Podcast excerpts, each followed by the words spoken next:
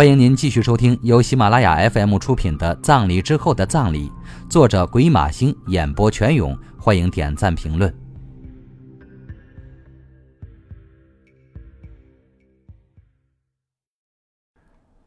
第三十四集，每个人都在说谎吗？上。早上七点，高静起床跟莫兰共进早餐，她发现今天的早餐非常丰盛。不仅有昨天那几个令人垂涎的牛肉煎包，还有甜豆浆、茶叶蛋和一串紫葡萄。你在干嘛呢？一直傻笑，也不去刷牙。他听到莫兰在他身后说：“哪来的葡萄？”他笑嘻嘻的问道：“我种的，行了吧？”莫兰已经洗完脸了，头发有些湿湿的。你昨天买的？昨天为什么不说？高静欣喜的问道：“。”是我今天买的，我刚刚出去过了，你没发现？否则哪来的豆浆和茶叶蛋？莫兰拍了一下他的背，笑道：“反应真慢，快去刷牙，刷完牙吃你爱吃的葡萄。你就是我的葡萄。”他轻轻撞了他一下，走进了盥洗室。葡萄是高静最喜欢的水果，因为一串葡萄总是数量很多，它们也总是很甜，所以葡萄总给他一种源源不断的甜美感觉。这是他生活中最缺乏的东西，他每次吃完葡萄，总觉得怎么吃都不够。跟他不同，莫兰更喜欢带点酸甜味道的柑橘类水果，比如橘子和柚子。有时候他想，因为两人的生活境遇不同，所以连对水果的喜好也不同。莫兰向来喜好小刺激，一味的甜只会让他感到腻味。他洗漱完毕出来。莫兰已经坐在餐桌前，开始慢悠悠地喝豆浆了。高静觉得他喝豆浆的姿态跟他的妈妈很像，那是一种与生俱来的优雅，别人怎么都学不会。今天你有什么打算？莫兰剥开一个茶叶蛋。我要整理谈话记录，有空再看一遍录像。他坐到他旁边去拿牛肉煎包，心里有点希望莫兰能把煎包全让给他吃。他吃三个煎包根本不成问题。录像真的那么好看吗？你反复的看。莫兰斜睨着他，齐海波的身材很好吗？我是找线索，你不要乱想啊。跟犯罪有关的录像，我们都是反复看才能看出问题的。高静脸红耳赤的争辩道：“哼。”莫兰斜了他一眼，不说话。他赶紧转换了话题。今天晚上。我准备约梁永生出来谈谈高杰的事，我等会儿就给他打电话。一想到高杰，他的心情又低落下来，真是件麻烦事啊。你要我也去？你也帮我出出主意，这种事我容易犯糊涂。高静一边喝豆浆，一边吃牛肉煎包，心里有些不安，不知道梁永生究竟是怎么想的？难道高杰的孩子真的没了？就算这样。他也不能这么随便抛弃他呀！不知道还有没有其他的事。他正想着，忽然觉得有人碰了碰他的手臂，是莫兰。怎么了？他回头问道。别太操心了，你妹妹已经是成年人了，她知道该怎么做。再说，这毕竟是他们两个人的事，你要管也管不了。说的没错，我是管不了。但是如果他真的出什么事，我真的能撒手不管吗？不可能的，我其实只希望他能过得安安稳稳、舒舒服服，不要来烦我。但看现在这情形，我想一点都不被他烦，根本不可能。他现在好像真的已经失去理智了，居然打电话骂莫兰。以前他就算不喜欢莫兰，至少还知道隐藏，但现在他一点都不掩饰了，这说明他的精神压力很大。其实他也很痛苦吧，真担心他会想不开。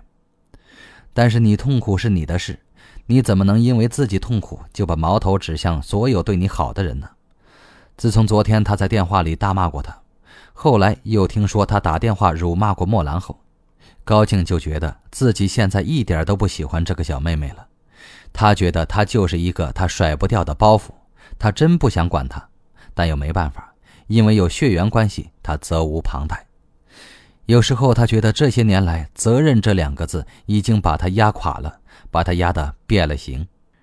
他刚刚在洗脸的时候，回想着妹妹的那张脸，他发现自己一点都不想再见到她了。我跟高洁其实长得挺像。他忽然说道。莫兰笑了起来。虽然你们长得像，可是同样的长相，长在男人脸上比较好看。他打扮起来也还可以。他谨慎地说：“尽管他不喜欢高洁，但也不想诋毁她。我也没那么好看，只是不难看而已。下次我问问郑冰，是你好看还是你妹妹好看？”莫兰笑眯眯地说：“别跟我提他啊。”他听到这个名字就浑身不舒服，好像有只蜜蜂朝他飞来，他唯恐被蛰到。她可是个好妹妹，很关心哥哥呢。宋哥胃出血了，他还回去给他煮粥呢。我觉得他比你妹妹强多了。莫兰瞥了他一眼，说：“你今天有什么打算？我先回去休息一会儿，我太早起来了，我得补睡一会儿。”然后我准备去看一次松哥，不知道他身体好点了没有。你昨天晚上咬我了是吗？他忽然说：“我没有，你不要冤枉我，我只是亲了你两下。”莫兰笑嘻嘻的吃着茶叶蛋。你没有得我的同意就偷袭我，现在我要惩罚你。他说着，忽然伸出手，飞快的拿起莫兰面前的那个煎包，放在嘴里咬了一大口。莫兰目瞪口呆的望着他。你吃了两个还不够，他看着他，忽然沉下脸来。莫兰，我是个悲观的人，我可能是得了世界末日恐惧症，总怕有了今天没有明天，所以我无论干什么都想干到极致。他一本正经的解释自己的抢劫行为。莫兰困惑的看着他，随后白了他一眼，说：“去你的，你就是嘴馋加贪心。”您正在收听的是由喜马拉雅 FM 出品的《葬礼之后的葬礼》，作者鬼马星，演播全勇。吃罢早餐，高静回警察局。他今天的任务是把所有整理过的谈话记录重新看一遍。谈话记录如下：第一件案子——白丽莎案，案发时间八月二十五日凌晨三到五点，案发地点。施家客厅沙发，被询问者施永安。一，跟白丽莎的经济关系。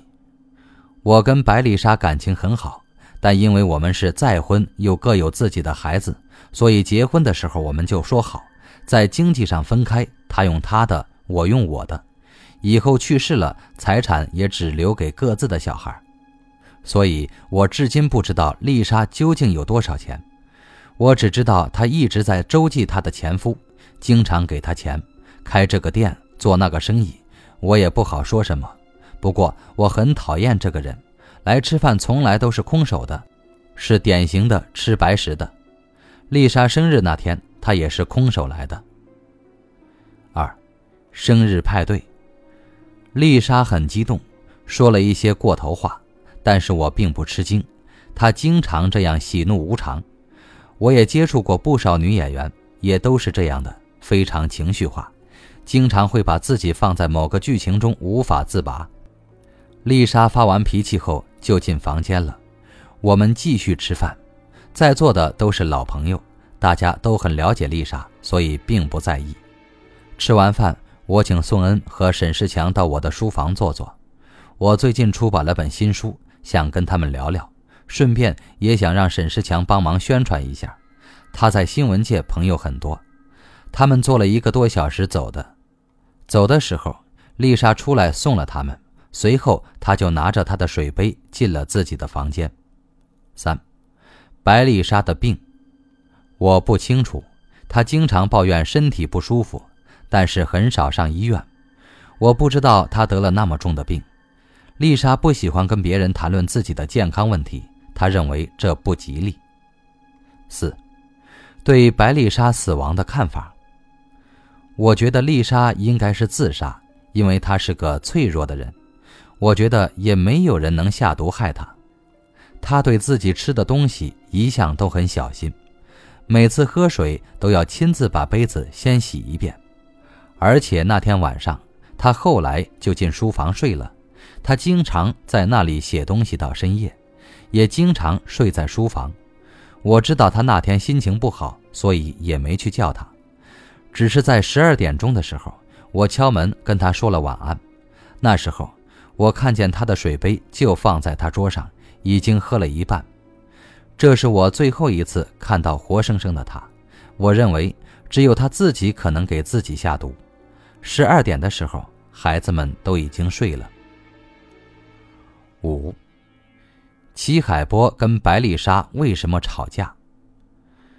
丽莎想发表一篇文章，好像最初是齐海波答应她的，但是却一直给他拖着，所以丽莎非常生气。他们就是为了这事吵起来的。我不知道齐海波是什么时候离开家的。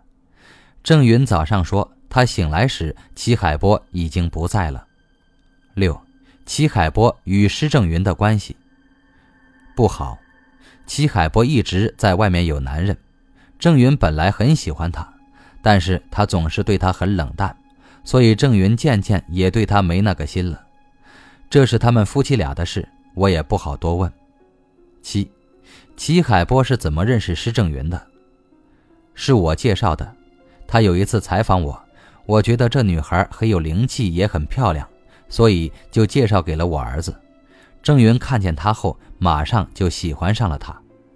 八，施正云跟骆小文的关系不清楚，这个不好说。九，沈世强跟白丽莎的关系。他是个能力很强的人，跟丽莎是好朋友。我跟沈世强也是多年的朋友。他为人较有霸气，当然处事也很圆滑。十。宋恩跟白丽莎的关系，他们一起演过戏，是好朋友，以前可能还谈过恋爱，但是他们早就不来往了。宋恩是个随便的人，我不是很喜欢他，但是我承认他是个好演员，他能够领会剧本的精髓，而且在演戏上也很敬业。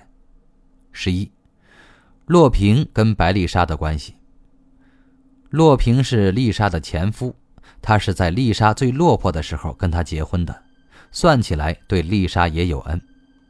丽莎经常是给他钱，曾经资助他开过好几家小饭店，后来都赔了。从那以后，他就东做做西做做，看哪个赚钱就做哪个。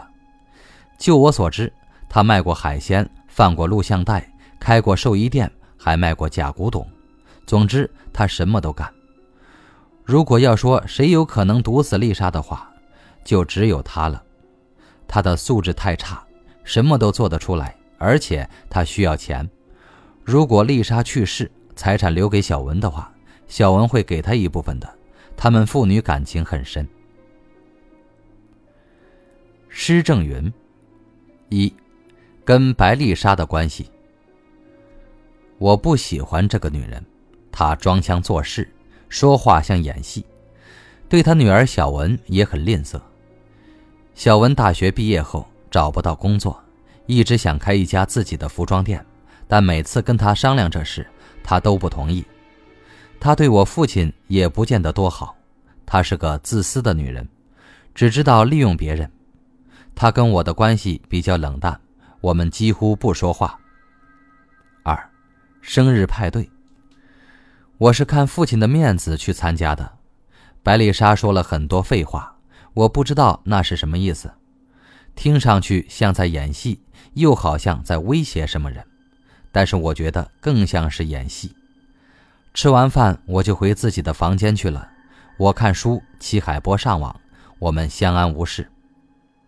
三，白丽莎跟齐海波吵架的事，是白丽莎先挑起来的。她好像是托齐海波帮她发表文章，但齐海波不愿意，说他的文章都是抄的，而且用意不好，像在威胁什么人，所以他不能发表。两个人就这样吵了起来。因为我跟齐海波不和睦，所以我没有站在他这边。四，白丽莎的死，我无所谓，也不知道他是不是自杀，但是好像没人可以下毒。因为他一直把自己的碗筷和杯子看得牢牢的，每次用它们之前都要亲自洗过。我看没有人有机会毒死他。五，派对上个人的动向。吃完饭，父亲跟宋恩、沈世强进了书房，我和齐海波回了自己的房间。小文跟他父亲在客厅说话，然后洛平就走了，白丽莎也没出来送他，他在自己的房间，门关着，不知道他在干嘛。六，齐海波什么时候走的？不知道，估计是凌晨。我只听见外面铁门关上的声音，但那时候我迷迷糊糊，也没去看。早上就发现他不在了。我不知道他临走时是不是跟白丽莎说过话。我一夜没有出过自己的房间。七，怀疑对象。如果白丽莎是被谋杀的话，我觉得齐海波的可能性最大，因为他们刚刚吵过架，齐海波又是半夜走的。他也许在临走时跟白丽莎说过话，然后趁她不注意，在她的杯子里下了毒。当然，这只是我的猜想。我觉得齐海波是一个道德标准很低的人，他做得出这样的事。宋恩，一生日派对。我是受白丽莎之邀去吃饭的，没想到他会发火，但是他真的发火了，我觉得也很正常。他经常这样喜怒无常，我觉得他就是想引起别人的注意，这是女演员的伎俩之一。我太熟悉了。我吃完饭就跟施永安和沈世强一起进书房聊天。施永安一直在吹嘘他的新书，他希望沈世强能找个记者来采访他。我知道洛平是先走的，如果白丽莎没给他钱，他是不会在这里久待的。我还看见齐海波和施正云回自己的房间去了。二，白丽莎的生活习惯，她喜欢用不同的茶杯盛不同的东西，以前在剧组的时候就是这样的。三，药物，它很有可能放在化妆包里，女人大部分好像都是这样的，我不太注意，只是猜想。四，骆小文。他们母女的关系不是非常好。丽莎说，小文继承了她父亲洛平的坏品质，经常偷他的钱。不过，虽然丽莎有些抱怨，对小文还是很不错的，每月给他零花钱，也经常给他买衣服，有时候也带他出去玩。五，施永安，他们夫妻的感情并不好。丽莎很少会真正表扬谁，她嫌弃施永安小气。六洛平，丽莎曾经资助他开过饭店，他经常向白丽莎要钱，要不成就叫女儿小文去要。我对他了解不多，只知道他做过很多生意，但都失败了。他对我说过一句话，我印象很深。他说：“有什么想办但自己不方便做的事，可以找他。”我知道丽莎一直跟他有来往。七齐海波。我跟她有过关系，我承认，她是个迷人的女孩，很聪明，也很有活力。她根本不适合施正云，我认为他们离婚是必然的。我们并不经常约会，他有自己的圈子，我也有自己的朋友，只是偶尔在一起，所以我对他的事并不了解。我只知道，他对白丽莎的事很感兴趣，有一阵子经常向我打听。我后来从别的记者那里知道，他跟沈世强也有一腿。其实他在他们报社是出名的开放。我怀疑他的升迁跟沈世强有关。沈世强，很精明务实的男人。我知道他跟丽莎以前好过，但具体是怎么回事，丽莎从来没有跟我说过。我跟他的接触较少，他很少搭理我，是个傲慢的人。九猜想，我觉得丽莎可能是被谋杀的，谋杀她的就是她的老公施永安，因为他们的关系最密切，下毒最方便。而且我觉得白志忠那天在火葬场跟我说话时，故意躲着施永安，他好像在怀疑施永安。我想这不是没理由的，当然我只是随便猜猜。沈世强的，一。与白丽莎的关系，现在是很清白的朋友关系。早年曾经走得较近，当然是谈过恋爱，的确也生过一个女儿。我知道他把孩子寄养在堂姐家，但我从来没去看过他，只是每隔一段时间给丽莎一些钱。我是有家室的人，不希望自己的家庭受到影响。我的妻子不知道我还有一个孩子，请你们保密。我跟丽莎的关系因为这孩子一直维持着，我帮了她不少忙。她当初之所以能走红，跟我的努力分不开，因为我认识的人多，可以想办法让他演主角。二，生日派对。他老毛病犯了，又乱发火，我不在意。我跟宋恩和施永安吃完饭就进了书房。施永安最近出版了一本新书，他希望我帮忙宣传，我答应了。我们走的时候，丽莎出来送我们，大家都很冷淡。她看上去心情不好，好像很憔悴。洛平我没注意，我只看见齐海波跟施正云进了他们自己的房间。三，关于白丽莎的婚姻生活，他们好像还不错。施永安是个好人，不会亏待丽莎的。像丽莎这样坏脾气的女人，应该找个老实巴交的男人。四，关于洛平。她是我以前的邻居，丽莎怀孕后，经我的介绍嫁给了洛平，两个人感情不是很好，但也不算太坏。洛平不太正派，我也知道。他们离婚后，洛平还强奸了丽莎，丽莎找了个记者把这事登上了报，这等于是在向我示威，也是在抱怨我给他找了个坏男人。我怕他越闹越凶，最后闹到我家来，所以不得不出手帮他。我约了导演和制片人，安排了饭局，让他们见面。丽莎很聪明，会拍马屁，后来她就这样渐渐红了起来。丽莎跟洛平一直有点关系，因为他们有个女儿。丽莎经常接济洛平，但洛平不争气，什么都做，又什么都做不好。五，关于宋恩，他跟丽莎大概也有一段，明眼人谁都知道。但是我从来不戳穿这点，大家都有点年纪了，再说这些旧事都不体面。六，关于白丽莎的死，她很可能自杀。她这几年身体不好，情绪也不好，总是担心自己越来越老。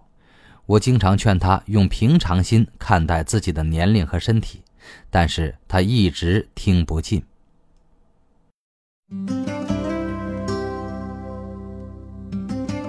听众朋友，您刚刚听到的是由喜马拉雅 FM 出品的《葬礼之后的葬礼》，作者鬼马星演播全勇。